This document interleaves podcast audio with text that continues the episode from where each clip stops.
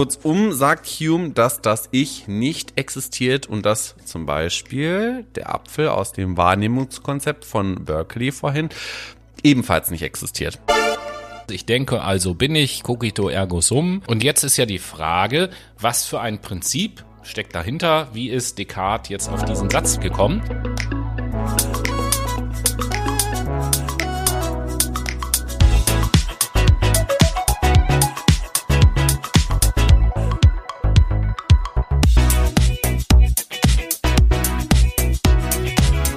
Einen wunderschönen guten Tag, liebe Menschen, und herzlich willkommen zu einer neuen Infoserie. Heute von der Insel oder von den Inseln des grünen Vorgebirges, ganz genau aus Kap Verde mit dem einheitlichen Spruch Unidade, Trabajo, Progresso, Einheit, Arbeit, Fortschritt. Und das wollen wir heute auch hier in dem Podcast voranbringen. Natürlich nicht ich alleine, sondern Tobi ist auch mit am Start. Was geht, Tobi? Ja, moin, liebe Menschen äh, und Inseln des grünen Vorgebirges. So wurde Kap Verde früher äh, in älteren Zeiten in Deutschland genannt. Das nur so als Zusatzinformation. Ja, genau. Also äh, auf diesen kleinen Inseln ähm, im Zentralatlantik befinden die sich ja, sind wir diese Woche berühmtester und beliebtester Podcast. Mhm. Und äh, ja, was haben wir denn heute vor? Heute haben wir eine neue Folge innerhalb unserer Infoserie zur Themenreihe Philosophie. Ah, es ist ja wieder ja. der Anfang des Monats. Ihr kennt das Spiel ja schon. Am Anfang des Monats präsentieren wir euch immer wieder eine tolle Folge zu der aktuellen Infoserie. Aktuell noch Philosophie, bald mhm. irgendwann Soziologie. Da könnt ihr schon gespannt drauf sein. Und ähm, heute, ja, Tobi, worum geht es eigentlich heute? Ja, ich sag mal so, nachdem in der letzten Sendung wir das etwas, wie soll ich sagen, etwas ereignisarme Mittelalter gestreift mhm. haben, schreiten wir jetzt fort und äh, sind jetzt in der Neuzeit angekommen genau. und bewegen uns jetzt so langsam oder wir sliden in dieser Sendung langsam in die Zeit der Aufklärung hinein. Das ist äh, vielleicht euch ein Begriff, Aufklärung. Ähm, und in dieser Zeit ist in der Philosophie sehr viel passiert, muss man sagen. Im Gegensatz zum äh, Mittelalter, wo wenig passiert ist, ist jetzt viel passiert. Deswegen werden wir die Neuzeit auch auf zwei Sendungen aufteilen, mhm. werden in der nächsten Sendung ganz ausführlich über das Thema Aufklärung sprechen, was ja einfach auch philosophisch, gesellschaftlich, religiös eine ganz große Rolle gespielt Natürlich. hat in der Menschheitsgeschichte. Und in dieser Sendung werden wir uns mit drei Begriffen auseinandersetzen, die aus dieser Zeit äh, stammen, nämlich mit dem Begriff des Moralismus, mit dem Begriff des Rationalismus mhm. und mit dem Begriff des Empirismus. Genau. Mit den drei setzen wir uns auseinander und ihr merkt schon, zusammen mit der Aufklärung sind das halt vier Begriffe, die sich teilweise auch berühren bzw. überschneiden. Deswegen ist es uns ein bisschen schwer gefallen, eine Reihenfolge in die Themen auch reinzubringen, weil bisher haben wir es ja immer so gemacht, dass es alles irgendwie chronologisch so aufeinander aufgebaut ist. Mhm. In diesem Zeitalter ist es ein bisschen schwierig.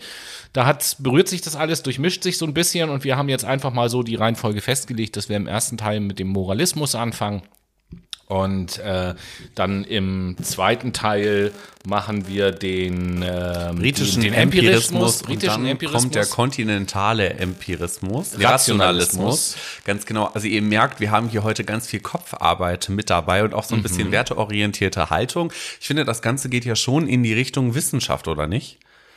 Naja, klar. Also Philosophie ist ja nun mal die Mutter aller Wissenschaften. Haben wir auch schon tausendmal in dieser ich sag, Ja, okay, gesagt. vielleicht noch mal anders ähm, äh, erläutert, eher so ein bisschen diese universitäre wissenschaftliche Haltung, die wir heutzutage haben. Ne? Also für dieses empirische Forschen, was man ja, ja ich kennt, wollt, ne? dieses also, rationale. Das ist so ein bisschen, weil die Begriffe heute immer noch verwendet werden mhm. und Empirie in der äh, universitären Lehre eine große Rolle spielt. Definitiv. Das, so. Aber natürlich gibt es, das werden wir auch sehen, das eine oder andere im Empirismus oder in den anderen Begriffen, die wir heute erklären, wo man heute sagen würde, na gut, das spielt jetzt nicht mehr wirklich so eine mhm. Rolle. Das äh, gibt es natürlich auch. Good old times. Aber lass genau. uns gar keine Zeit verschwenden und einfach direkt einsteigen. Du hast ja gerade eben schon mal angeteasert, dass es jetzt im ersten Teil um den Moralismus geht. Mhm. Und dementsprechend ähm, kannst du gerne deine Moralkeule rausholen, Tobi, und die mal eine Runde schwingen. Was erwartet uns denn? Ja, das mache ich natürlich gerne gerne. Was erwartet uns? Also als allererstes werde ich jetzt gleich mal ein bisschen darüber was erzählen, was den Moralismus eigentlich so auszeichnet. Mhm. und ähm, was so typische Vertreter, also Philosophenvertreter des Moralismus auch sind. Und mit zwei davon werden wir uns dann ein kleines bisschen näher beschäftigen, wo äh, Noah uns ein bisschen was über die Biografie erzählt und ich ein bisschen was darüber erzähle, was haben die denn so gedacht, veröffentlicht oder wie auch immer. Und ja, zunächst mal möchte ich ein bisschen darüber sprechen, was denn Moralismus eigentlich ist. Und ähm, Moralismus ist zunächst mal eine Haltung, die mit diesem Begriff beschrieben wird. Und äh, diese Haltung sieht sozusagen die Moral als ähm, verbindliche Grundlage des zwischenmenschlichen Verhaltens. Also mhm. Moralisten sind eben halt davon überzeugt, dass ein menschliches Zusammenleben nur dann vernünftig funktioniert, wenn die Menschen auch moralisch handeln. Und ähm, in der Philosophie bezieht sich der Begriff hauptsächlich auf die französischen Moralisten. Das werden wir auch sehen. Das sind im Wesentlichen alles Franzosen, äh, über die wir hier im ersten Teil sprechen, die im 17. bis zum frühen 19. Jahrhundert gelebt haben. Mhm. Das ist also so der Zeitraum, in dem wir uns jetzt gerade ähm, befinden. Und ähm, der Moralismus ist so ein bisschen ein, ein Übergang oder sagen wir mal ein, eine Verbindung zwischen Mittelalter und Neuzeit, kann man sagen. Denn ähm, der Moralismus übt Kritik in alle Richtungen. Wir haben eben schon von der Aufklärung gesprochen. Der Moralismus kritisiert in Teilen auch die Aufklärung. Der äh, kritisiert in Teilen den Rationalismus, mhm. der kritisiert aber auch, und das hatten wir ja dann in der letzten Sendung, der kritisiert, kritisiert, genau. Der kritisiert. Der kritisiert. Moralisiert, kritisiert, alles dabei der kritisiert auch die Scholastik zum Beispiel. Und da haben wir ja in der letzten Sendung drüber gesprochen. Ganz klar. Vielleicht nochmal als kleiner Reminder für euch, was die Scholastik ist. Da haben wir ja letzte Folge drüber gesprochen. Falls ihr jetzt nicht wisst, einfach mal reinhören. Und ähm, genau. vielleicht auch als kleiner Reminder, das ist sehr katholisch geprägt schon mal vorab. Ja. Und typische Vertreter des Moralismus äh, habe ich mal drei rausgesucht. Mit zwei, wie gesagt, werden wir uns näher beschäftigen. Das ist zum einen Michel de Montaigne oder wie auch immer man ihn ausspricht, dann Blaise Pascal und zum Schluss auch noch François La Rochefoucauld. geil. Was? Ich finde den Namen geil. Ja, ja, das ist auch ein Rochefoucauld. Oh, Rochefoucauld könnte auch ein äh, sehr teurer Cocktail sein. Ja, ich hätte gern einen, einen großen Rochefoucauld bitte, aber ohne Eis. Geschüttelt, nicht gerührt. Danke. Genau. Und ähm, dem einen, nämlich Michel de Montaigne, wollen wir uns jetzt gleich mal nähern. Genau. Und da hat Noah so ein paar Daten, was das äh, Leben dieses Dudis Genau, Michel Equim de Montaigne wurde am 28. Februar 1533 als Sohn des wohlhabenden Kaufmanns Pierre Equim auf Schloss de Montaigne in der Nähe von Libournais geboren. Der französische Jurist Politiker und Moralphilosoph war einer der bedeutendsten Denker und Dichter der französischen Renaissance. Neben der Entwicklung des Essays als eigenständige literarische Gattungsform gilt Montaigne als Begründer des Skeptizismus an, dem sich später vor allen Dingen Denker und Literaten der Aufklärungsepoche orientierten. Er selbst wurde durch seine Lektüre der Werke von Piron von Ellis und des Sextus Empiricus stark beeinflusst. In weltanschaulichen Fragen war er ein konsequenter Skeptiker, der in dieser Haltung die spätere Aufklärungszeit stark beeinflusste.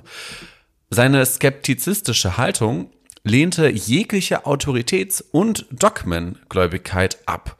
Dem damaligen normierenden Systemdenken setzte er offene Gedankenspiele entgegen, welche auf Verstandesdenken, Fantasie, Gefühle und Erfahrungserkenntnisse gegründet waren. Er wollte damit dem realen Leben so nah wie möglich kommen, immer vor dem Hintergrund des rationalen und vorurteilsfreien Denkens. Er verurteilte im Übrigen die menschliche Eitelkeit und pries die Natur als Vorbild an. Oftmals baute Montagnier in seine Essays essaytistischen Stücke zusätzliche Zitate. Montaigne. Montaigne. Antiker Dichter und Denker als Lesefrüchte ein. Sie sind nicht mit dem erhobenen Zeigefinger geschrieben oder verfolgen sonstige didaktische Absichten. Vielmehr zeichnen sie seinen Autor als exakten Beobachter und Analysten aus auf dem Weg zu sich selbst. Und das war er auch eigentlich, denn im überwiegenden Sinn war er, wie gesagt, sehr skeptisch und rational unterwegs mit viel Moral, zu der Zeit aber auch sehr angebracht, weil er natürlich auch aus der Zeit der Scholastik ein wenig entspringt und in diese neue Epoche reingesprungen ist. Und die war ja Systemdenken orientiert, sehr katholisch und gottesgläubig orientiert. Ja, so ist das. Und ähm, wie die Geschichte das manchmal so will, gehen natürlich solche Entwicklungen mit ganz bestimmten Ereignissen ein, einher. Ihr habt ja gehört, 1500, wann war es? 33 mhm. äh, ist er geboren.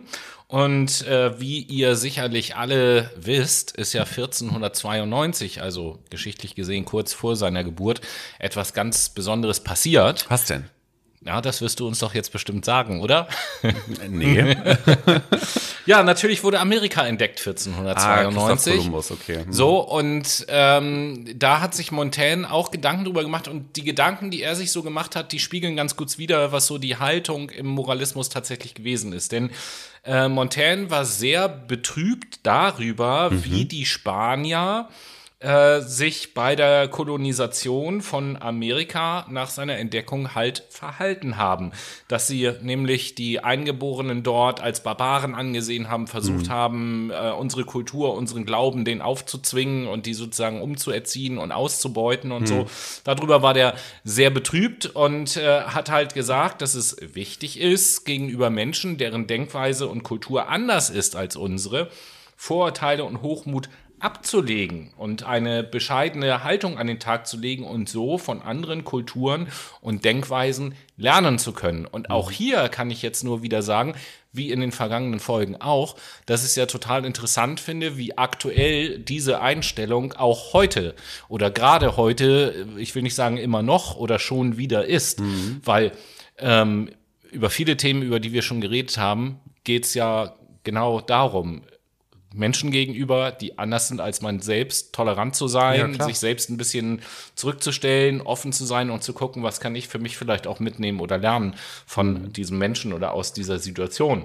Aber ich denke, das existiert ja auch, weil wir Menschen uns sehr werteorientiert verhalten und auch ausgerichtet sind. Ne? Also ohne Werte, ohne Moral würden wir vermutlich barbarisch umherlaufen und uns immer noch irgendwie die Keule ins Gesicht hauen, wie damals zu Steinzeit. Ja, kommt, glaube ich, heute kommt das Ganze darauf an, ähm, was wir als, als Werte und Moral denn überhaupt so bezeichnen. Mhm. Weil äh, natürlich hat, glaube ich, jeder Mensch so seine eigenen Werte.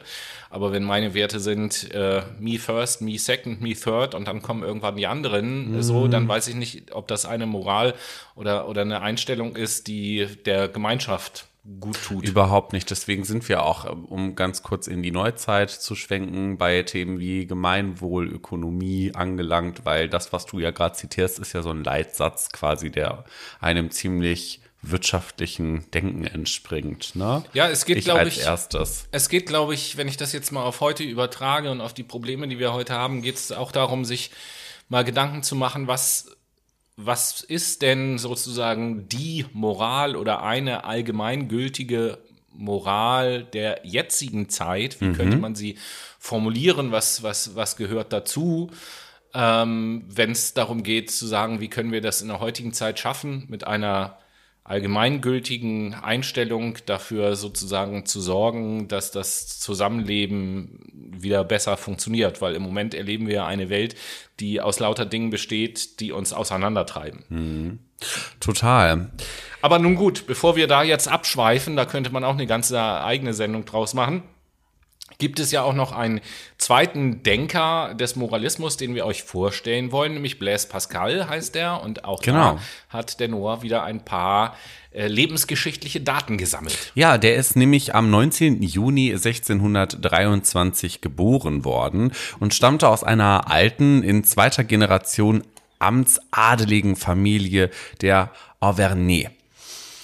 Er ist ein französischer Mathematiker, auch ein Universalgelehrter und gehörte zu den größten französischen Schriftstellern und Stilisten des 17. Jahrhunderts.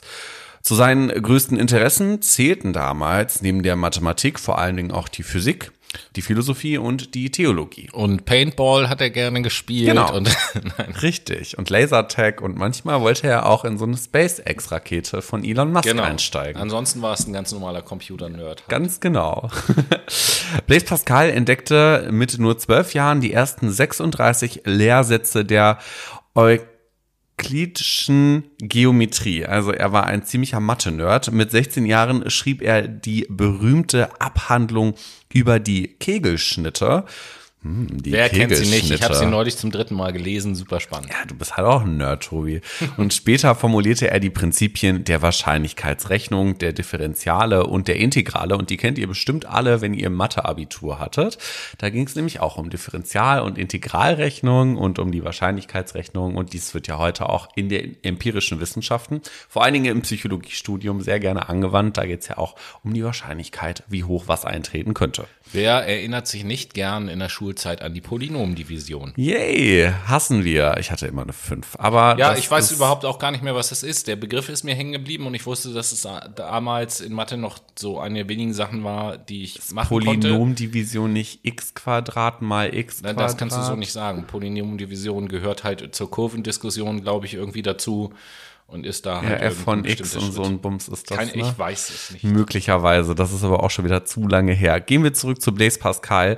Die Literaturwissenschaften preisten seine Prosa, die Philosophie schätzte ihn als hoch als Kenner und Schilderer der menschlichen Seele und als einen Menschen, der die Wahrheit um der Wahrheit willen liebte. Also er war ziemlich wahrheitsgetreu. Für ihn bedeutete die Beschäftigung sowohl mit naturwissenschaftlichen Problemen als auch mit philosophischen und theologischen Fragen keinerlei Widerspruch. Das war nämlich damals tatsächlich so ein bisschen der Fall. Das wurde nicht gerne in einen Topf geschmissen. Und all das, das diente ihm zur unmittelbaren Vertiefung seiner Kenntnisse. Wie gesagt, er war ein harter Nerd. Ja, und es gibt zwei Konzepte, zwei Gedanken, wie auch immer, äh, von ihm, die wir euch noch vorstellen wollen. Das eine ist nämlich, äh, der Mensch ist ein denkendes Schilfrohr. Das Klingt ist nochmal ein. Schilfrohr. Ein Schilfrohr? Ja, ein- Ja, das ist der Stiel von der Schilfpflanze. Quasi so ein bisschen wie Bambus ähnlich, ne? Ja, nee, ja. Bisschen breiter. Nee, eher schmaler. ähm, Ah, dann hatten das wir sind die mit dieser braunen, mit diesem braunen Düdel oben dran. Da. Ja, ja, ja, dann hatten wir damals Schilf vor unserer Haustür stehen und kein Ja. Bambus. Ach, siehst du mal, was dazugelernt. Genau. Und als zweites Esprit de Finesse. Was ist das Ganze jetzt? Ich fange mal mit Mensch ist ein denkendes Schilfrohr an. Wir haben ja vorhin schon gesagt, dass wir uns jetzt gerade in einer Zeit befinden, wo diese einzelnen Abschnitte Moralismus, Rationalismus, ähm, äh, Empirismus und Aufklärung jetzt gar nicht so hundertprozentig voneinander zu trennen sind. Und äh, hier sieht man ganz schön, dass die sich mindestens aufeinander bezogen haben. Denn zu der Zeit, zu der Blaise Pascal gelebt und gewirkt hat, war eben halt der Rationalismus auf dem Vormarsch gerade. Und der Rationali- Rationalismus, der hat ja wir werden nachher dann noch mehr drüber hören, aber der hat ja im Prinzip ausgesagt, die menschliche Vernunft ist allmächtig. Also die Vernunft des Menschen geht über alles. Und dem hat Blaise Pascal entgegengesetzt, nee, im Gefüge des Universums ist der Mensch machtlos wie ein Schilfrohr im Wind quasi. Und äh, meint das aber überhaupt gar nicht negativ, sondern das ist für ihn eigentlich sogar die Begründung dafür, warum der Mensch so kostbar ist. Er hat nämlich gesagt, der Mensch ist kostbar, weil er eben in der Lage ist zu erkennen, dass sein eigenes Wissen und seine Vernunft begrenzt sind und eben nicht allmächtig sind. Das hat er sozusagen dem Rationalismus entgegengesetzt und das ist so dieses Bild von äh, dem Mensch als denkendes Schilfrohr. Okay, und das andere Konzept? Das äh, zweite war Esprit de Finesse. Esprit, da hat jemand Esprit, das sagt man doch so, oder nicht? Genau, genau. Und da geht es im Prinzip um eine Auseinandersetzung mit René Descartes, über den werden wir ja nachher auch was hören. Der, Genau. Noah hatte ja eben schon gesagt, Pascal, äh, Mathematiker, René Descartes auch Mathematiker und Philosoph natürlich. Und Descartes hat eben halt versucht, die Philosophie und Moral nach dem Modell der Mathematik zu begreifen. Mit den Instrumenten der Deduktion. Da werden wir nachher auch noch was drüber hören, was die Richtig. Deduktion ist. Wer aber unseren Podcast aufmerksam hört, weiß das schon, weil wir auch schon mal über Induktion und Deduktion natürlich gesprochen haben. Als wissenschaftliche Funktion. Richtig. Und äh, diese Sichtweise von Descartes nennt man auch Esprit géométrique von Geometrie. Und äh, Pascal jedoch meinte, man könnte nicht nach rein logischen Gesichtspunkten wie in der Mathematik ein Urteil über Dinge fällen. Alles in dieser Welt ist so widersprüchlich, ähm, auch alles in den Herzen der Menschen ist so widersprüchlich. Daher muss man intuitiv urteilen. Das ist die Meinung von Pascal gewesen. Und dieses intuitive Urteilen, das hat er eben halt Esprit de Finesse genannt, gegenüber diesem Esprit Geometrik, diesem sehr mathematischen Ansatz, um das Ganze zu begreifen. Okay, jetzt habt ihr schon mal die ersten beiden Boys kennengelernt aus dem Moralismus. Ich hoffe, ihr seid auch ein bisschen in eurer inneren Moral gewachsen. Und ich finde, da könnten wir ja jetzt auch eigentlich mal ein bisschen einsteigen in äh, die Theorie der Musikmoral, oder? Äh, Esprit Musik.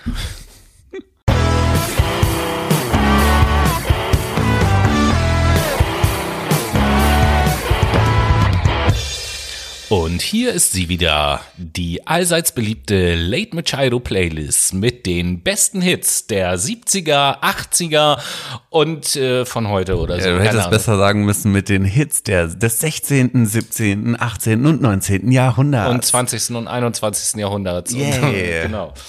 Nee, ja, Noah, was äh, packst du heute als erstes auf die Playlist? Heute einen äh, sehr elektronisch Tanzmusik orientierten Song, äh, nämlich von dem Interpreten Sohn, der wird wie der Sohn auf Deutsch geschrieben, mit dem Titel Lessons. Und du, Tobi? Ja, und äh, bevor ich zu meinem Lied komme, erstmal, warum hat Noah jetzt äh, gerade so gesagt, wird so geschrieben wie der Sohn auf Deutsch? Weil vor der Sendung tauschen wir uns immer kurz aus, bevor wir aufnehmen, welche Lieder wir auf die Playlist sitzen. Ich schreibe mir das meistens auf, damit ich das dann am Montag auch in die Playlist einfügen kann. Und als Noah Sohn einfach sagte, eine Band, die ich nicht kenne, habe ich erstmal, bin ich von einer englischen Band ausgegangen und habe natürlich Z-O-N-E geschrieben. Ähm, ja, wohl falsch. The Zone. Ja, ja. Ja, kommen wir zu meinem Song. Da es natürlich in der Philosophie immer irgendwie auch um die Sinnsuche von etwas geht, habe ich äh, von der Band Oleander packe ich das Lied Why I'm Here auf die Playlist.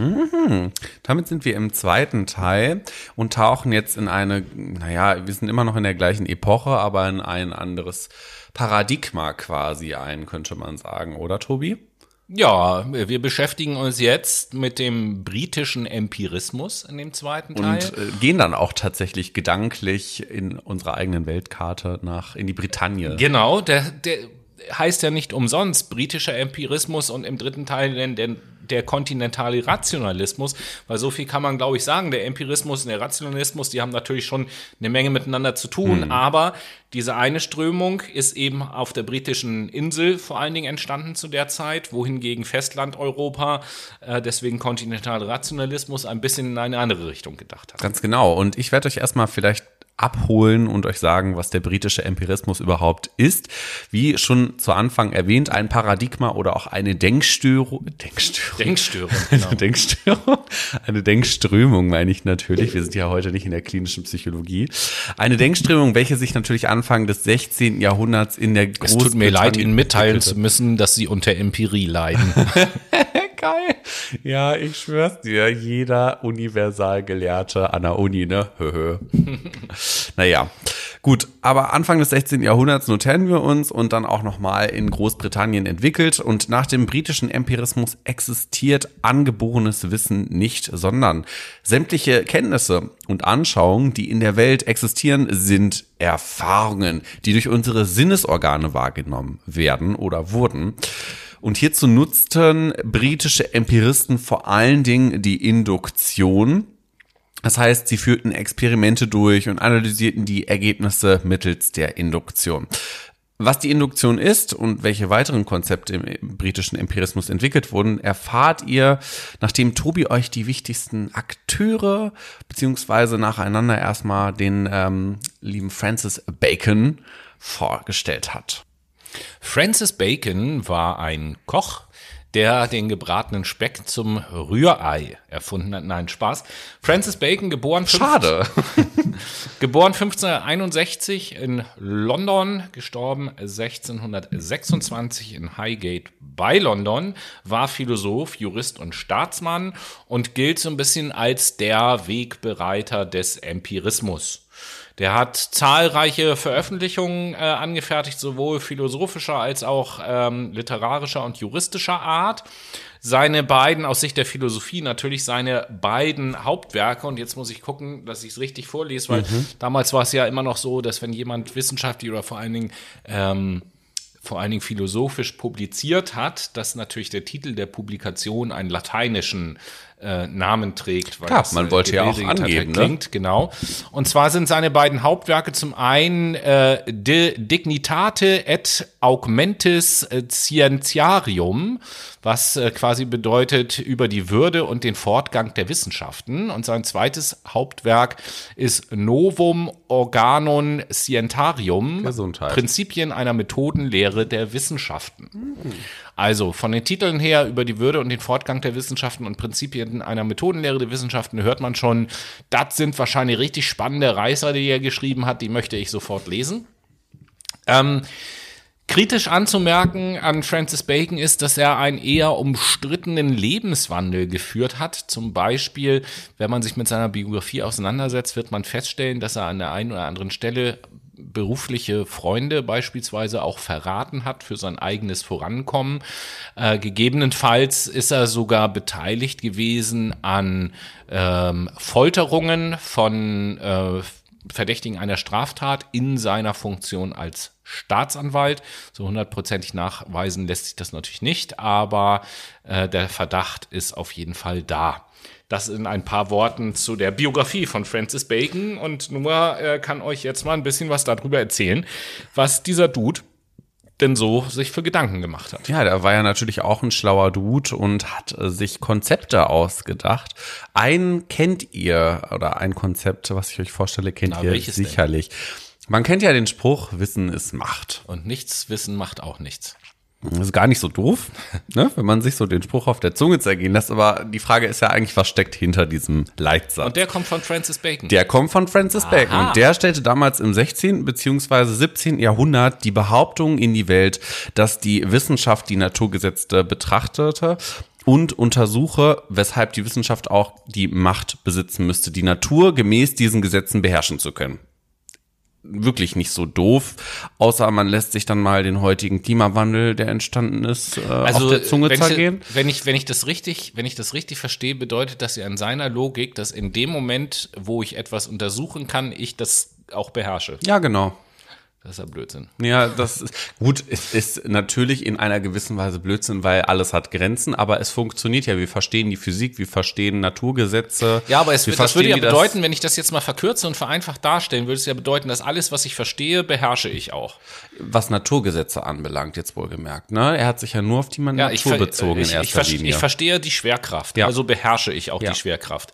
Wenn ich die Schwerkraft beherrsche, dann kann ich sie, könnte ich sie an- und ausschalten beispielsweise. Ja, okay. Oder dann Gut, könnte ich mich ja durch die Schwerkraft auch, ne? Ich meine, es gibt bewegen. ja Simula es gibt ja äh, von der NASA beispielsweise Trainingsumgebungen, die funktionieren ja so.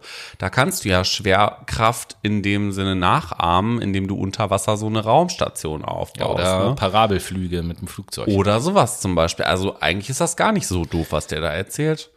Ja, aber also nochmal, ich kann das nicht. Du kannst das auch nicht. Ich, ich glaube, verstehe die Schwerkraft. Ich glaube auch, dass das eine ziemlich prominente Meinung ist ja, in ja. dem Fall. Ne? Du musst ja auch sagen. das Geld haben. Nein, aber das Ding, äh, worum es mir dabei ja immer geht, ist irgendwie auch so ein bisschen aufzuzeigen, natürlich steckt da eine gewisse Logik hinter und natürlich würde ich vielleicht auch so sehen, dass das Verstehen eine notwendige Grundlage fürs Beherrschen darstellt, zum Beispiel. Mhm.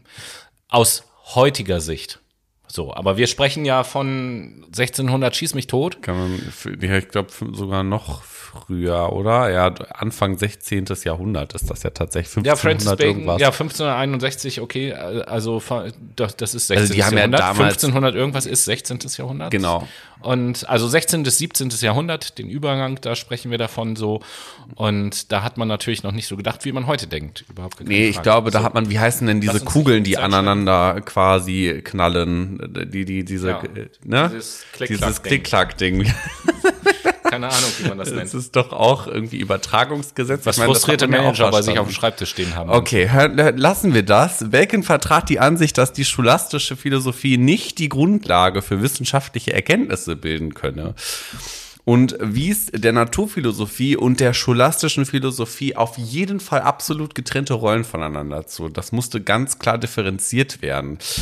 Dies tat Bacon vor allem, da er davon überzeugt war, dass die scholastische Philosophie des Mittelalters im Alltagsleben überhaupt gar keinen Nutzen haben kann. Ähm, ihr erinnert euch sicherlich, dass die Scholastik eine Zeit ist, in der versucht wurde, die kirchlichen Dogmen des Katho Katholizismus mit philosophischen Mitteln rational zu begründen. Beispielhaft predigte man im Mittelalter, dass die Menschen glücklich würden, wenn man nur an Gott glauben würde. Und die Frage bleibt aber, wo ist denn da die Erkenntnis? Also, wie man glücklich wird und in welchem und welchen Sinn es hat, diese strengen Regeln des Katholizismus zu befolgen, um glücklich zu werden. Man kann doch auch auf eine andere Art und Weise glücklich werden, oder? Hm. So, und das hat man einfach in Frage gestellt. Bacon war der Überzeugung, ein besseres Leben resultiert nicht aus strengen Regeln, wie das damals die Katholiken quasi in die Welt gesetzt haben, sondern aus dem Verständnis der natürlichen Ordnung als quasi der Eroberung der Natur durch Erfahrungen und auf der anderen Seite Experimente. Und dies drückte er durch den Satz, Wissen ist Macht aus. Also wenn ich Erfahrungen und Experimente mache und dadurch Wissen sammle, dann bin ich mächtiger, als wenn ich irgendwie belanglos irgendwelchen doofen Regeln hinterherlaufe, die irgendwelche Schwachmaten aufgestellt haben, um das mal ganz kurz zu sagen. Ne? Und diese in England entstandene Denkweise, die das Augenmerk auf Erfahrungen legte, stand in völligem Kontrast zu mittelalterlichen Philosophen und deren auch theologischen Konzepte, die ja so ein bisschen als Beigeschmack dabei waren und als allgemeingültige Wahrheiten akzeptiert wurden in der Gesellschaft. Also der hat angeregt dazu, ta ta ta ta, skeptisch zu denken. Deswegen wird er auch zum Skeptizismus dazu gezählt. Also nicht mehr nur einfach zu glauben, Ja. sondern versuchen zu erkennen und zu wissen. Genau. Aber der Junge war nicht so blöd, dass er nur ein Konzept auf den Markt, äh, auf dem Markt veröffentlicht. Der Markt regelt das ja nicht wohl bekanntlich. Ne? Da müssen wir Christian Lindner mal ganz kurz äh, widersprechen und skeptisch bleiben. Denn Wissen ist Macht und äh, wenn du mehr Konzepte auf den Markt bringst, kannst du auch mehr Kohle verdienen. Sei es drum. Wir sprechen jetzt über das Idol. Das habt ihr nämlich auch schon mal bestimmt gehört. Aber Das ist ein Begriff, den wir bis heute verwenden. das ne? Idol ist hier aber tatsächlich nicht als Modell gemeint, dem wir hinterherlaufen, Aha. wie jetzt zum Beispiel Michael Jackson für irgendwelche Tänzer und Sänger ein Idol wäre. Idol hat was mit Erfahrung zu tun. Wir bleiben ja jetzt quasi in der Empirie und stiefeln jetzt zu diesem Konzept, welches aus seinem Werk Novum Organum ähm, entstanden ist. Und Bacon behauptete, sämtliches Wissen erlange man durch Erfahrungen. Okay, Empirismus, wissen wir, ist Erfahrung sammeln. Allerdings hinderten Vorurteile und Voreingenommenheit die Menschen daran, sich wahren Erkenntnissen zu stellen oder sich diesen, diese zu verschaffen. Diese Hindernisse nannte Bacon dann Idole. Und davon unterschied er insgesamt vier verschiedene Idolarten. Erstens die Idole des Stammes, auch Idola Tribus genannt, weil wir sind ja äh, schlau und sagen alles nochmal auf Latein, ne? ist ja auch klar. Das ähm, hiermit beschreibt Bacon Vorurteile als Resultat aus unseren Sinneswahrnehmungen, wie zum Beispiel optische Täuschung, ähm, die, die Müller-Lier-Täuschung, die hatten wir ja schon mal in unserem Podcast. Müller-Leier. Müller-Liar. Der war aber auch Amerikaner, ne? Deswegen ich Müller, nicht. Müller-Liar, würde ich jetzt sagen. Ist ja auch egal. Hört gerne in die äh, Folge zur allgemeinen Psychologie rein. Dort äh, findet ihr auch diese optische Täuschung. Das sind diese zwei Pfeile, die eigentlich unterschiedlich aufgezeichnet sind, aber gleich lang. So, und da verarscht uns unsere Psyche ja quasi auch. Deswegen, unsere Erfahrungen sind betrübt durch unsere Sinneswahrnehmungen.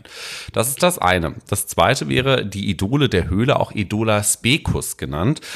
Vorurteile basieren auf der eigenen Sozialisation und einer eingeschränkten Denkweise. Und hiervon spricht Bacon, dass die uns beeinflussen. Zum Beispiel, wie wir in unserer Familie aufgewachsen sind oder unter welchen Lebensverhältnissen prägt natürlich die Art und Weise, wie wir Erfahrungen sammeln und interpretieren. Heute würde man einfach sagen, unsere Sozialisation. Ganz genau, richtig.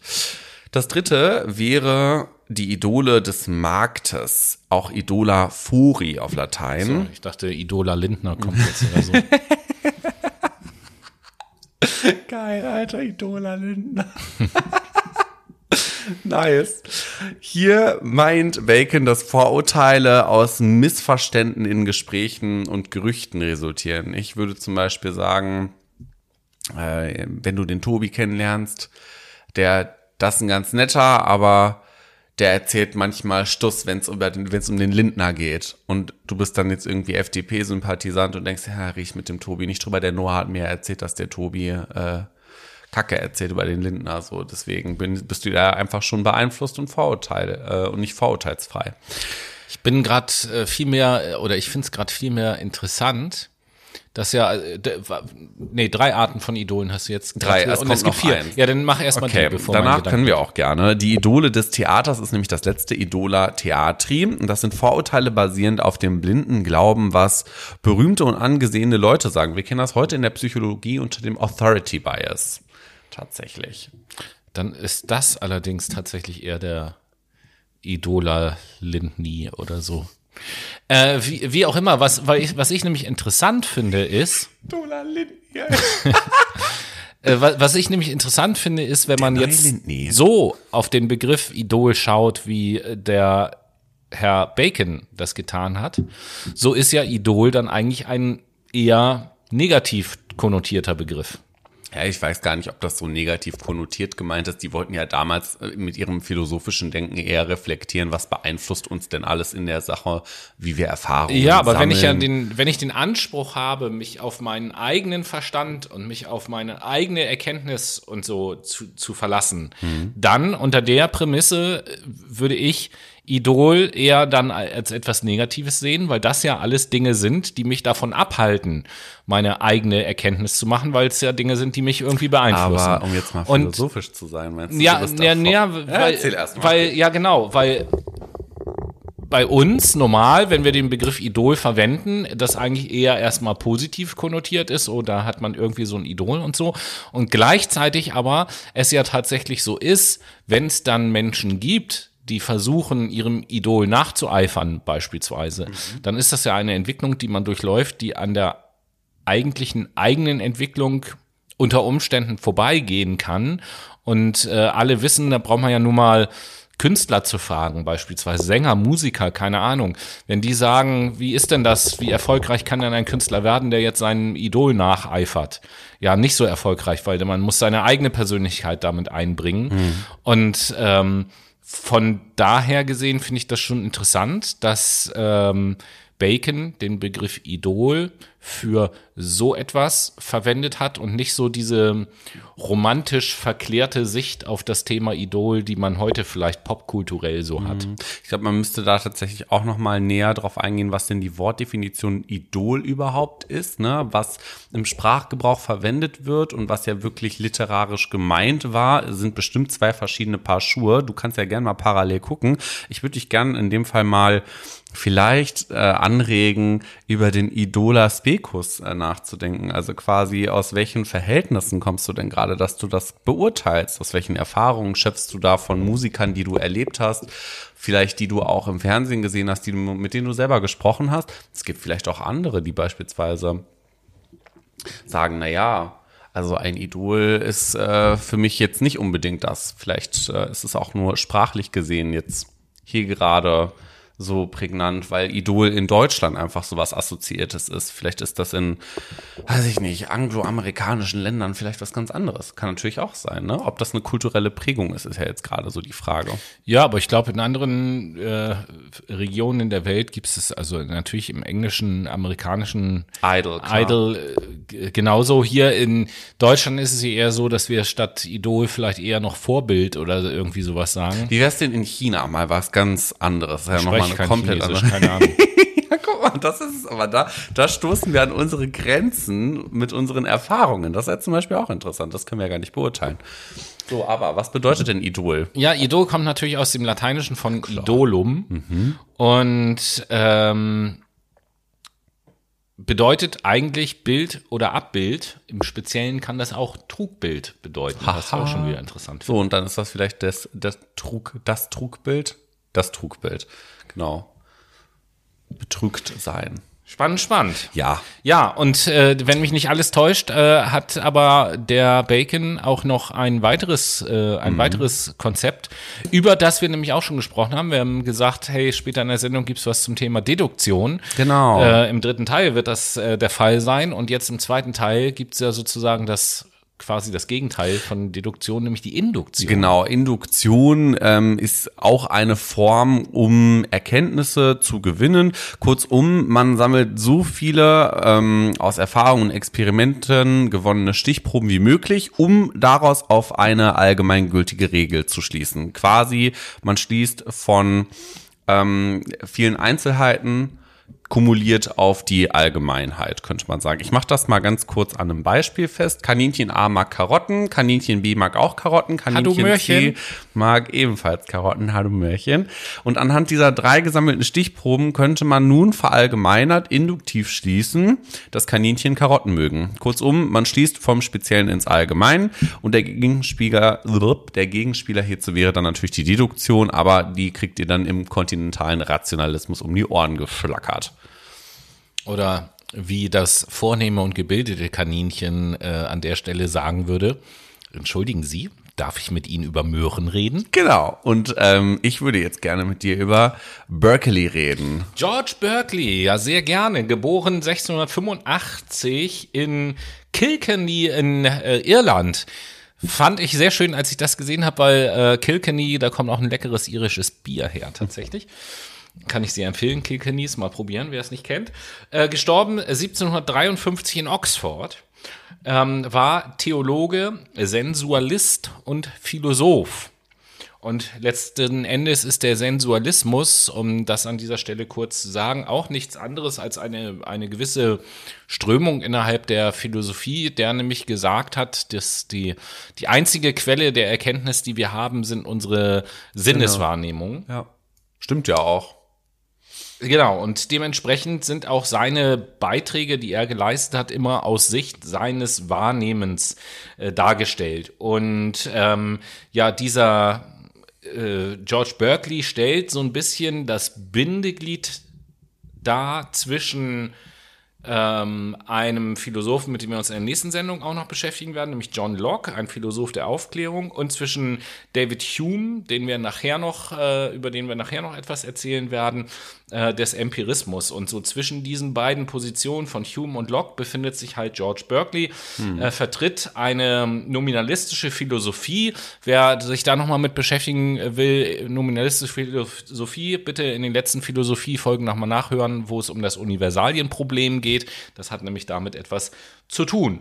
Und das Hauptwerk von George Berkeley heißt eine Abhandlung über die Prinzipien der menschlichen Erkenntnis und ist 1710 erschienen. Genau, und ich habe euch da ein tolles Konzept mit ihm, äh, von ihm mitgebracht. In seinem Werk eine Abhandlung über die Prinzipien der menschlichen Erkenntnis schreibt nämlich Berkeley über den Leitsatz Sein ist wahrgenommen werden. Aber äh, wuh, wuh, wuh. Applaus für dieses Call. Achso.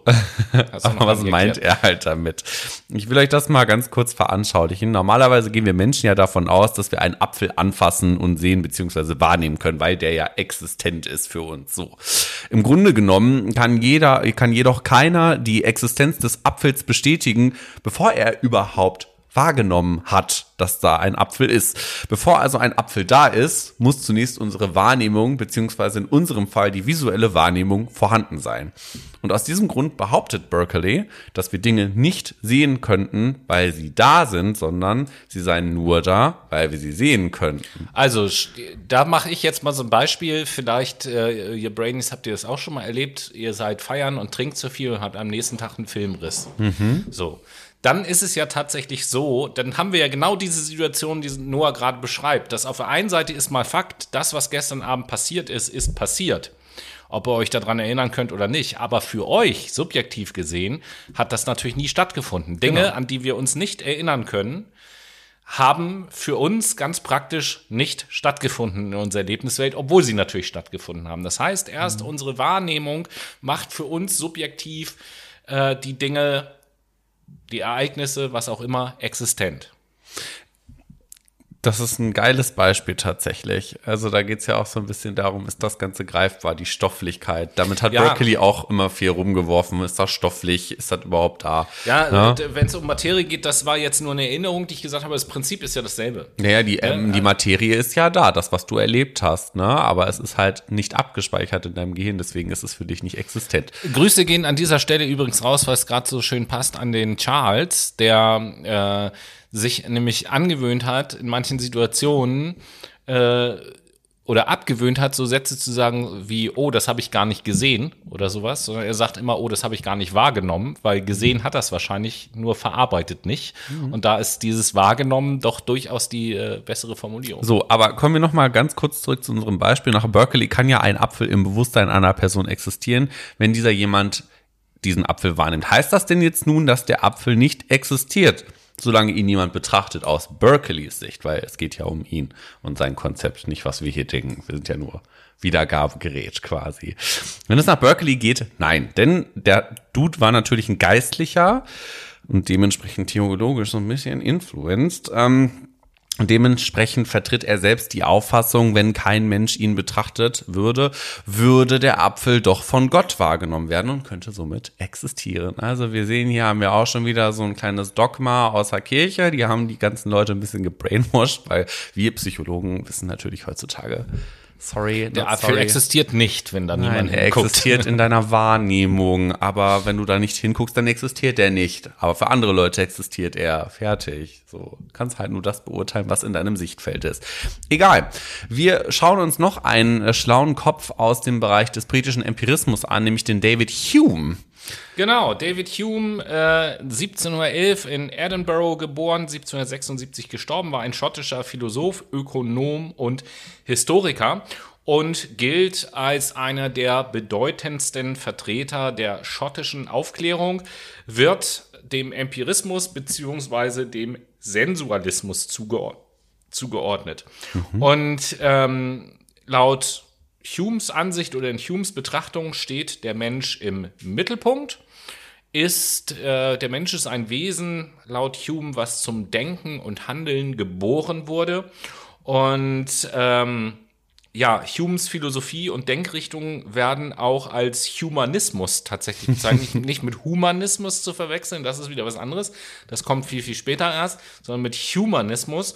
Und sein Hauptwerk aus dem Jahr 1740 trägt den schönen Titel Ein Traktat über die menschliche Natur.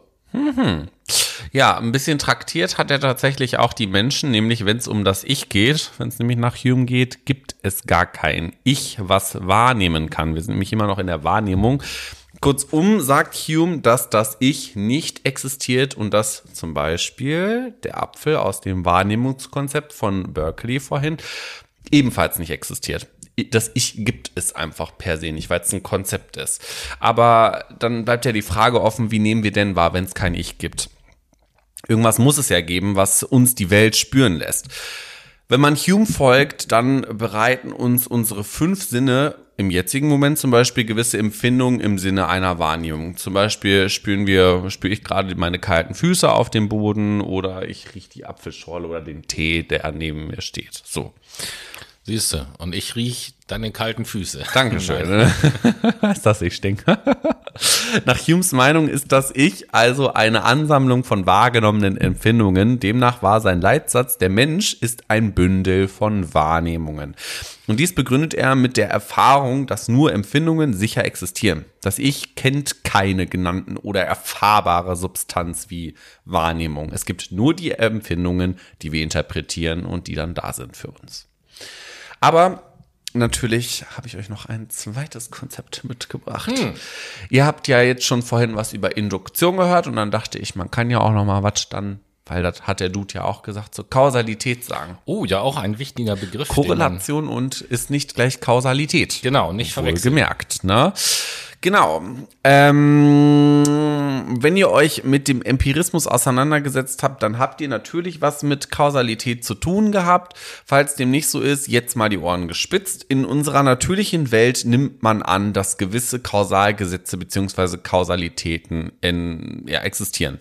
Beispielsweise nehmen wir an, dass unsere Hände nach der Berührung eines Gegenstandes, welcher aus Eisen besteht, nach Eisen riechen muss.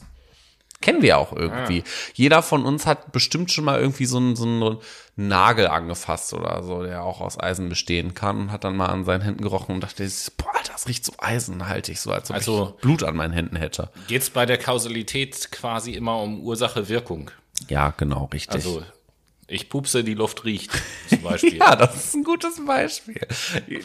Gehen wir zurück zu diesem ja, wir Nagel. Müssen auch, wir müssen in jeder Sendung müssen wir irgendeinen irgendein, irgendein Fäkal-Content haben. Ja, klar, sonst macht unsere Bristol-Stuhlformskala auch so. gar keinen Sinn. Das ist schon in Ordnung. Du bringst das ein, Tobi. Aber Fun Fact, einmal zurück zu dem Nagel. Ja. Eisen kann nicht riechen. Eisen ist ein Stoff, der einfach nicht riecht. Der ist geruchsneutral. Das heißt, eigentlich bilden wir uns das ja ein. Könnten, könnte man jetzt sagen. So, jetzt einfach mal das im Hinterkopf behalten, ne? Aber nicht geschmacksneutral. Äh, nicht. Nein, nein, jetzt ernsthaft. Das kann sein, ja. Ich habe noch nie sehr, sehr eisenhaltiges Wasser zum Beispiel, wenn du das trinkst, schmeckst du, dass da Eisen drin ist. Ja, oder Blut zum Beispiel, oder ist ja Blut auch Eisen drin. Nach ne? Eisen oder lutsch mal an einem Nagel, dann hast du denselben komischen ja, ich hab doch an, so. Ich wollte nämlich gerade sagen, ich habe noch nie an einem Nagel gelutscht. Ah, okay, ich kann das nicht beurteilen. Ah, okay, alles klar. Ja, okay wie ist der Umstand will, dass unsere Hände jetzt nach Eisen riechen? Aus Sicht von Human, wie ist das eigentlich zu erklären? Nun ja, also David Hume glaubte, dass Kausalitäten Überzeugungen auf Basis von Erfahrungen beziehungsweise Gewohnheiten sind, welche in der natürlichen Welt eigentlich nicht existieren. Kurzum, wir glauben erfahrungsgemäß, dass unsere Hände nach Eisen riechen müssen nach der Berührung eines eisenhaltigen Gegenstandes, wie dem Nagel, obwohl dies objektiv nicht möglich ist, denn wie gesagt, Eisen ist geruchsneutral. Geschmacksneutral aber nicht.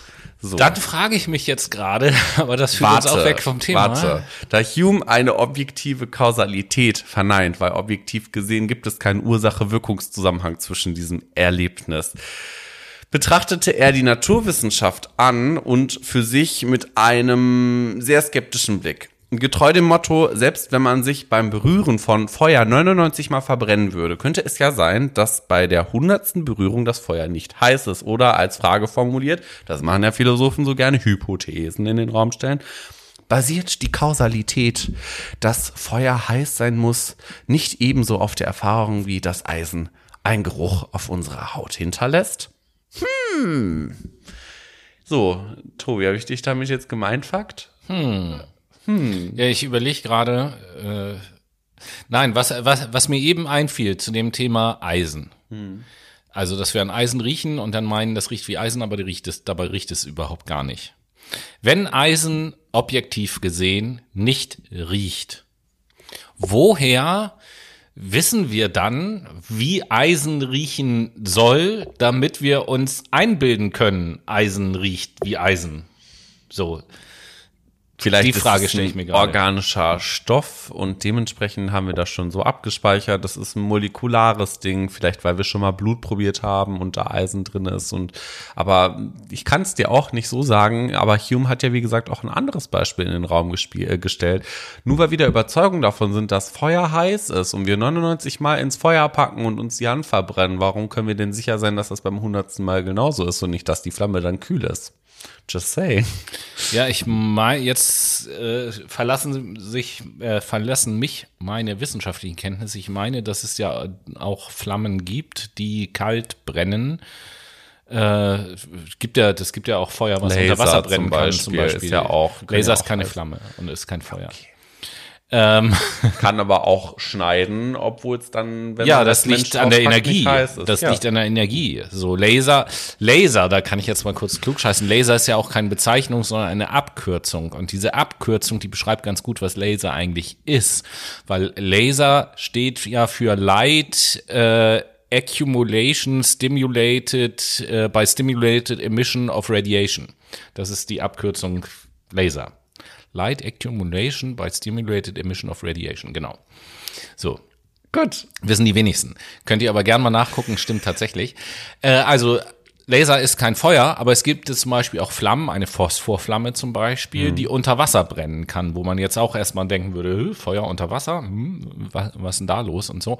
Also von daher, und es gibt ja auch Tricks, wie wir Flammen auch äh, kalt machen können. In Berlin war ich mal in so einem alternativen Kunstforum, nenne ich das mhm. jetzt mal. Da war so eine Feuerschale mit Flammen drinne, mit einem Feuer.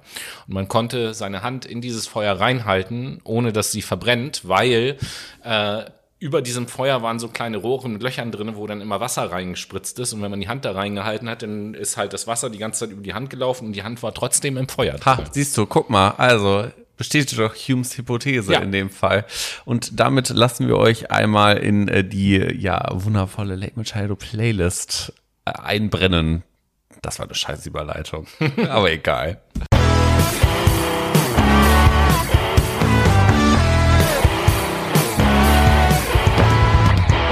Und hier ist sie wieder zum zweiten Mal, die Late Machado Playlist mit den besten Hits. Nein, das lassen wir jetzt diesmal.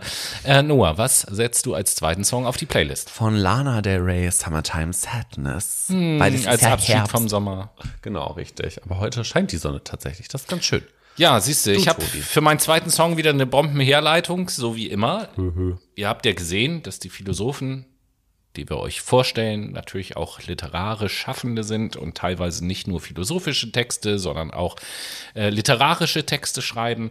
So ein ähm, eine Form des literarischen Textes, die ja damals auch sehr verbreitet war, ist ja das Drama. Mhm. Und das soll dann natürlich auch verkauft werden, damit die Leute Geld verdienen, davon leben können. Deswegen setze ich von der Band Live das Lied Selling the Drama auf die Playlist. Okay, und ja, dann. Ist doch, ist doch Liegt doch auf der Hand. Klar, und damit sind wir dann im letzten Teil unserer dramatisch-philosophischen Folge.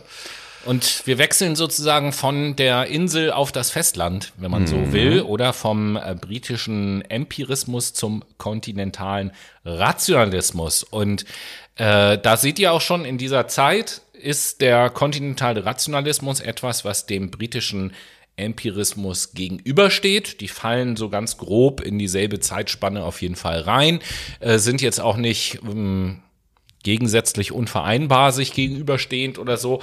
Ähm, aber das werden wir gleich sehen. Es gibt äh, drei berühmte Vertreter des äh, kontinentalen Rationalismus und mit diesen drei Vertretern wollen wir uns hier im dritten Teil auseinandersetzen und beginnen tun wir ähm, das mit einem den ihr vielleicht auch schon mal gehört habt, nämlich mit René Descartes. Mhm. Und da hat Noah als erstes mal ein paar biografische Informationen für euch. Ja, der junge Herr ist am 31. März 1596 geboren und ist philosophischer, französischer Philosoph, Mathematiker und Physiker.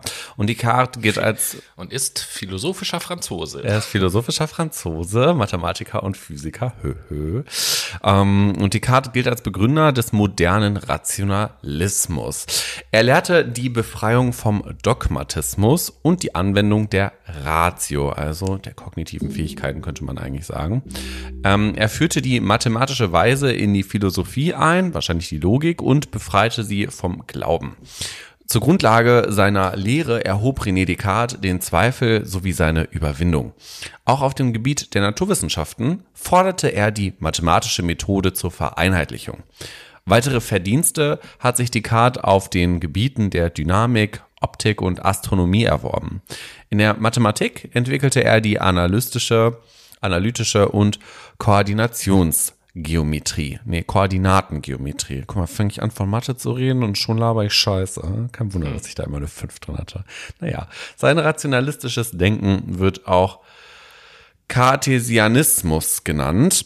Er ist außerdem für das berühmte Diktum cogito, cogito ergo sum. Ich denke also bin ich eher bekannt darunter bekannt. Das Im werde Übrigen, ich ja gleich noch erklären. Im Übrigen ist das auch ein Titel von einem äh, Richard David Precht, Dingsy, oder? Ich denke also, nee, gar nicht. Der hat, nee, der hat. hat Wer bin ich und wenn ja, wie viele? Ja, genau. Steht ja auch hinter mir, hoppala.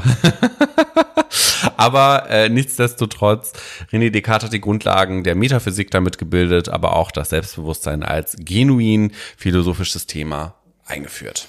Und äh, um da mal so einen Vergleich zu machen, wir haben ja vorhin gesprochen über Francis Bacon, der sich mit, die, mit der, Der Koch, Induktion, meinst du? Der, genau, der Koch, der sich mit der Induktion auseinandergesetzt hat. Jetzt schließt sich auch der Kreis, dass ein Koch ist, ne? Induktives Kochfeld und so. Klar. Das hat schon alles miteinander zu tun. Und ähm, René Descartes wiederum, der hat ja ein Konzept propagiert, nämlich das Konzept der Deduktion. Vielleicht kannst du da noch mal kurz sagen, äh, was äh, denn Deduktion ist, beziehungsweise was Descartes da gemacht oder gesagt hat. Ja, Descartes und auch die anderen Vertreter des kontinentalen Rationalismus versuchten mittels Deduktion wahre Erkenntnis herzuleiten.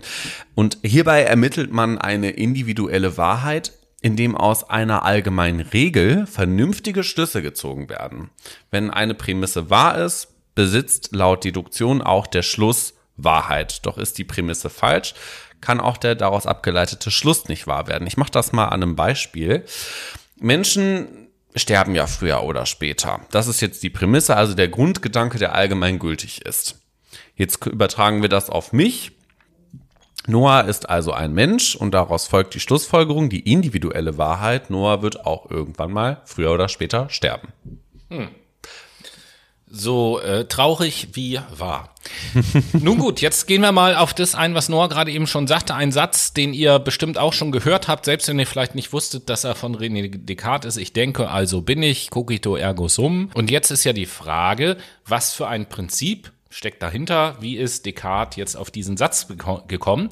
Bei Descartes ist es so, dass er ein Prinzip finden wollte, dessen man sich absolut sicher sein konnte. Er, wollte also rausfinden, gibt es irgendetwas, dessen wir uns wirklich absolut sicher sein können? Und um auf dieses Prinzip zu stoßen, das klingt jetzt im ersten Moment vielleicht so ein kleines bisschen paradox, begann er an allem zu zweifeln. Wir haben jetzt ja auch schon ganz häufig den, den Begriff Skeptizismus gehört. Äh, diese Zweifel an allem ziehen sich ja bei den äh, unterschiedlichen Philosophen so ein bisschen durch. Und ähm, nachdem er angefangen hat, an allem zu zweifeln und alles zu hinterfragen, hat er dann festgestellt, dass es dann am Ende des Tages doch eine Sache gab, an der er nicht zweifeln konnte, nämlich die Existenz des eigenen Bewusstseins. Und ähm, nur wenn ich ein eigenes Bewusstsein habe, so ist nämlich seine Logik, ähm, kann ich ja überhaupt an Dingen zweifeln. Weil wenn ich an Dingen zweifle, muss ich mir bewusst Gedanken über etwas machen. Das geht halt nur mit einem Bewusstsein. Und daraus hat er sich, äh, hat er dann sozusagen den Satz abgeleitet, ich denke, also bin ich. Spannend. Und er hat das sozusagen als äh, wahres Prinzip hingestellt, an dem man nicht zweifeln kann. Aber das ist ja nicht das Einzige, äh, was Descartes sich ausgedacht Nee. hat. Deduktion haben wir eben schon gehört. Es gibt ja auch noch zwei weitere Konzepte, die du uns jetzt kurz vorstellst. Zunächst mal ähm, hören wir uns etwas an über die sogenannten angeborenen Ideen. Genau, Descartes glaubte nämlich, der Mensch verfüge von Geburt an über grundlegende Ideen. Eine Idee meint hier Dinge, deren man sich selbst bewusst ist. Also nicht irgendwie die legendäre Idee, eine SpaceX-Rakete zu bauen. Als Beispiele führte er Dinge an, die man nicht aus der Erfahrung gelernt haben könne, wie die Unterscheidung von Gut und Böse, weil das wird ja durch unsere Moral geprägt, eine Vorstellung von Vollkommenheit oder davon, dass sich zwei parallele Linien nicht kreuzen. Diese Ideen nannte Descartes angeborene Ideen. Die Existenz angeborener Ideen anzuerkennen heißt, allen Menschen die gleichen Wahrnehmungsfähigkeiten zuzugestehen. Andererseits kann man feststellen, dass sich diese von Mensch zu Mensch sehr wohl unterscheiden. Dies hatte eine Konfrontation der Vertreter des kontinentalen Rationalismus, die an die Existenz angeborener Ideen glaubten, mit denen des britischen Empirismus zufolge, die dies nicht taten. Also sie haben sich da auf jeden Fall ein bisschen geklincht. Die britische äh, Fraktion meinte nämlich angeborene Ideen. Eh, eh, my friend. Und ähm, wenn mich nicht alles täuscht, hat ja Descartes auch noch was zum Thema Subjekt und Objekt gemacht. Genau, er erkannte nämlich die Existenz des menschlichen Bewusstseins. Ich denke, also bin ich. Das Ich ist das Bewusstsein. In der Folge unterteilte er die Welt in erkennende Subjekte und Gegenstände, Objekte. Kurzum, man kann das immer am Recht sehr gut machen. Objekte sind etwas, was ich anfassen kann und bewegen kann, eine Sache vielleicht, oder etwas, was kreiert wurde und Subjekte sind wir Menschen einfach. So, mit seiner Subjektwerdung des bewussten Ichs hatte Descartes den Beginn der modernen Philosophie eigentlich eingeläutet. Da passt auch so ein bisschen der nächsten Begriff, den ich euch äh, näher bringen möchte, den Descartes geprägt hat, nämlich den Begriff des Dualismus. Kennt man und, auch aus der Psychologie tatsächlich. Ne? Ja, aus der Psychologie und auch äh, in dem Zeitalter viel bedeutender auch aus der Theologie. Hm. Ähm, Descartes hat nämlich gesagt, dass Geist und Materie ähm, voneinander getrennte Entitäten sind, also zwei unterschiedliche Dinge. Materie kann zum Beispiel ein Körper sein, ein Stoff, die Natur, irgendwelche Objekte. Geist ist das Bewusstsein, die Seele, das Ich, äh, alles, was irgendwie subjektiv ist, ist der Geist. Und ähm, man nennt das auch ausführlicher den Leib-Seele-Dualismus. Und da sind wir wieder so ein bisschen bei der Theologie, äh, wo ja alles irgendwie in eins fließt und Gott ist die einzige Ursache und alles ist Gott und so weiter und so fort. Und er eben halt sagt, nee, Leib und Seele sind zwei getrennte Dinge voneinander, die wir getrennt voneinander betrachten müssen. Das ist äh, auch für die damalige Zeit zumindest eine äh, neue Sichtweise, sage ich mal, gewesen, die natürlich auch dafür gesorgt hat, dass äh, René Descartes nicht überall, was Kirchen anging, äh, beliebt war, sagen wir es jetzt mal so. Und äh, zu guter Letzt äh, ein weiteres Konzept, wollen wir uns noch kurz anhören, nämlich das Konzept der Extension. Genau, als Extension bezeichnet man die räumliche Ausdehnung eines Stoffes. Diese Ausdehnung in Form von Höhe, Breite oder Tiefe lässt sich physikalisch messen. Descartes vertrat nämlich die Meinung, die Welt bestehe aus zwei Substanzen, nämlich Geist und Materie und führt schließlich zu diesem Dualismus, den du gerade eben beschrieben hast. Das Wesen des Geistes verortet er im Denken das der Materie in der Extension, also der Ausdehnung. Das heißt, für Descartes waren Gefühle und Sinneswahrnehmung wie Farben und Gerüche nicht als wesentliche Eigenschaften von Geist oder Materie zu sehen. Das musste strikt getrennt werden. Okay. Ja, das zu René Descartes und dann gehen wir weiter zu einem zweiten Vertreter ja, den Namen habt ihr vielleicht auch schon mal gehört, weniger den Vornamen, aber den Nachnamen auf jeden Fall. Wir reden als nächstes über Baruch de Spinoza. Genau, es geht jetzt um die Spinatpizza, das wissen wir alle. Hoppala. Nanu.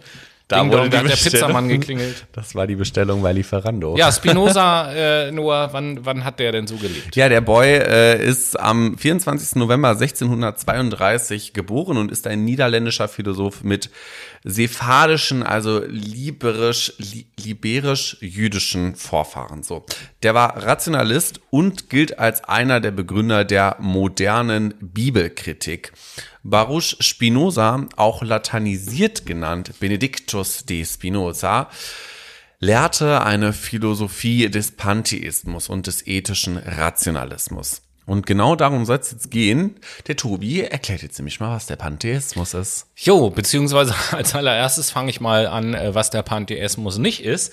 Er ist nämlich äh, kein Dualismus, über den wir eben gehört haben. Hm. Spinoza hat nämlich den Dualismus bezweifelt und hat das mit der einfachen Frage getan. Ne? Wir erinnern uns ganz kurz, was ich eben sagte: Dualismus, Leib und Seele voneinander getrennt oder Materie und Geist voneinander getrennt, zwei unterschiedliche Dinge. Und da hat Spinoza gesagt: Warum produziert denn der Körper Tränen, wenn das Bewusstsein Traurigkeit empfindet? Wenn die beiden hm. Sachen doch nicht miteinander zusammenhängen, wie kann denn das sein?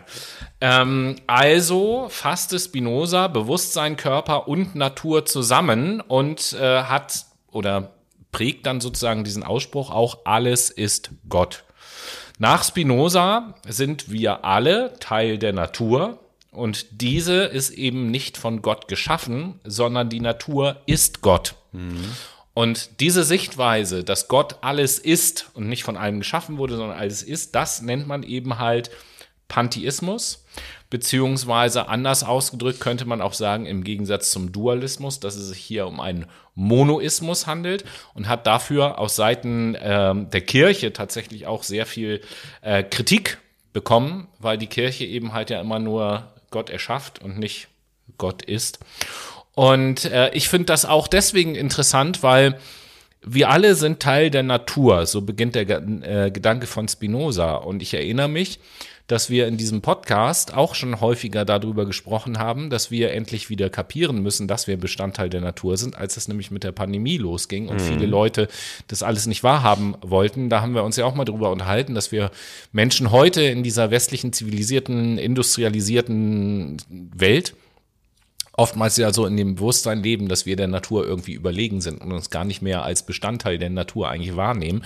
Und deswegen fand ich das sehr schön, äh, hier wieder zu lesen, dass damals auch schon ein Philosoph war, der gesagt hat, wir sind Teil der Natur und wenn wir ein Teil von etwas sind, dann bedeutet das natürlich auch etwas.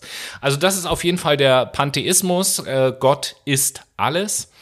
Und äh, damit kommen wir dann auch schon zu dem letzten Philosophen der heutigen Sendung. Dem Leibniz-Keks dem Leibniz-Keks habe ich auch zuerst einmal gedacht, aber ich glaube, der Leibniz-Keks wird mit C TZ geschrieben, wohin nee, der wird ohne ja? T geschrieben tatsächlich. Okay. Und der Gottfried Wilhelm Leibniz wird auch ohne T geschrieben. Manchmal wird er aber auch mit TZ geschrieben.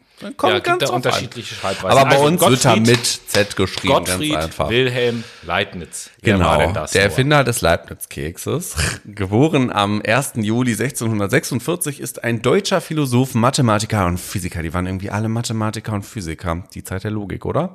Und war einer der wichtigsten Vordenker der Aufklärung. Er avancierte mit seiner Monadentheorie zum Universalgelehrten im ausgehenden 17. und beginnenden 18. Jahrhundert. Und sein Werk behandelte auch Themen aus den Bereichen Theologie, Recht, Diplomatie, Politik, Geschichte, Philologie und Physik.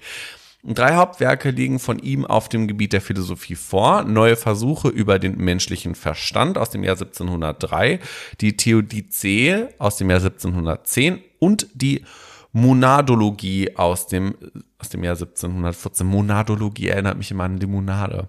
Hm. Naja, mit einer komprimierten Darstellung wichtiger Ideen zur Metaphysik, die ja von Descartes gegründet wurde. Ganz genau. Daneben hatte er eine unübersichtliche Menge an Briefen und Zeitschriften, Aufsätzen hinterlassen, wobei er sein Denken irgendwie kontinuierlich revidierte. Also der Dude war im Denkprozess. Das war auf jeden Fall ja, Start. und ich will da gleich mal anknüpfen, Monadologie und so weiter und so fort, Limonade und so. Ähm, und will ganz kurz nur mal das Konzept erläutern, das Konzept der Monaden.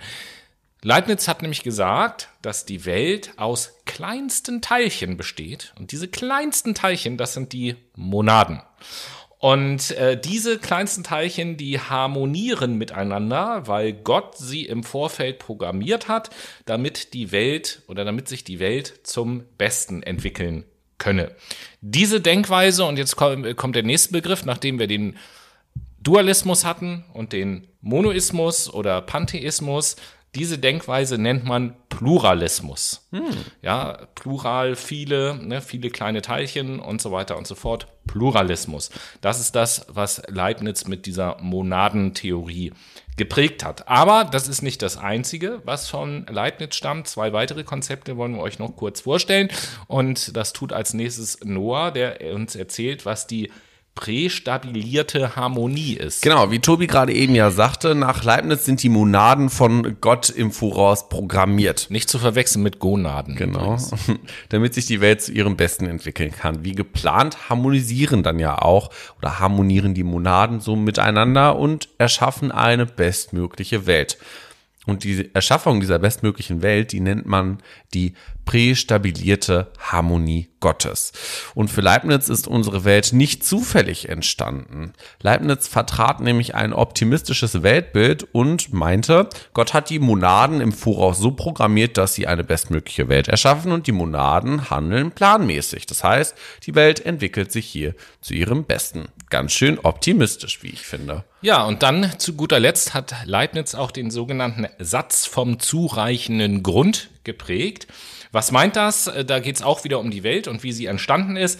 Äh, für Leibniz ist die Welt nämlich einfach nur, äh, also ist die Welt nicht einfach nur da, sondern die Welt ist so geworden, wie sie ist.